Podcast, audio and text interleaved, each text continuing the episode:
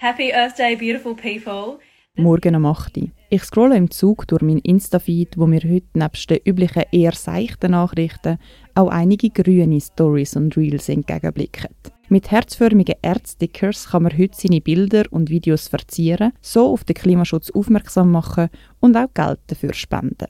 Durch Instagram erfahre ich so, dass immer am 22. April, also heute, der World Earth Day ist. Ein internationaler Aktionstag, wo der Umweltschutz in den Fokus rückt. Über den Klimaaktionstag würde ich gerne mehr wissen. Und schon beim Eingabefeld von meiner Internetsuche stoße ich wieder auf den Tag der Erde. Die Google-Startseite ist passend zum World Earth Day gestaltet und macht mit einem Timelapse auf die Auswirkungen vom Klimawandel aufmerksam. Gletschermassen, die schmilzen und Gewässer, die austrocknen, werden mir gezeigt.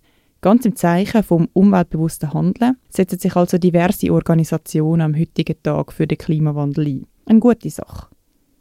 Eines der ersten Suchergebnisse leitet mich dann aber auf die Webseite von SodaStream. Ein Zufall, meine läuft nämlich seit längerem nicht mehr. Mit dem Erlös von jedem verkauften SodaStream Wassersprudler wird anlässlich von dem Aktionstag ein Babymeeresschildkröte gerettet. So wird es mir auf dieser Website angepriesen. Und auch in meinem Mail-Posteingang heisst es Happy Earth Day, pflegen Sie Haut und Haar jetzt umweltbewusst. Das macht mich dann doch ein stutzig. Klimaschutz ja, wenn so Aktionstage dann aber genutzt werden, um nur mehr zu konsumieren, nützen sie dann überhaupt etwas? Nein, sagt Anna Lindenmeier vom Klimastreik Schweiz. Wenn Klimaaktionstage so kommerziell ausgelegt werden, dann verfehlen sie ihren Sinn.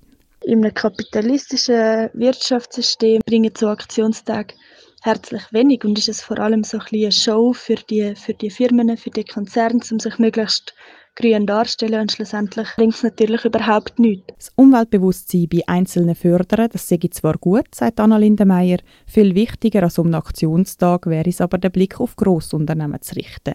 Die hätten an so einem Tag wie heute die Chance, sich mit nachhaltigen Energieformen auseinanderzusetzen. Als individueller Mensch kann ich nur einen Teil von meinem CO2-Ausstoß reduzieren und auf den Konsum achten und von dem her würde ich sagen, muss man den Fokus unbedingt auf die Player legen, die etwas verändern können, die milliardenweise in Ölfirmen, Ölkonzerne investieren. Ich fände jetzt gerade in dem Moment, wo eben mit dem Krieg das Thema auch viel präsenter geworden ist, müsste man das am Earth Day jetzt auch in den Fokus rücken, dass man sagt, wir nutzen jetzt die Chance, kommen weg von Erdöl und Erdgas und investieren massiv in erneuerbare Energien. Das große Ganze gesehen, nachhaltig denken, anstatt nur mehr konsumieren. Anstatt heute also das Geld auszugeben für diverse nachhaltige Pflegeprodukte oder sonstige Konsumgüter, habe ich mich heute erkundigt, wenn das nächste Repair Coffee stattfindet, wo ich meinen kaputten Wassersprudler wieder instand setzen könnte.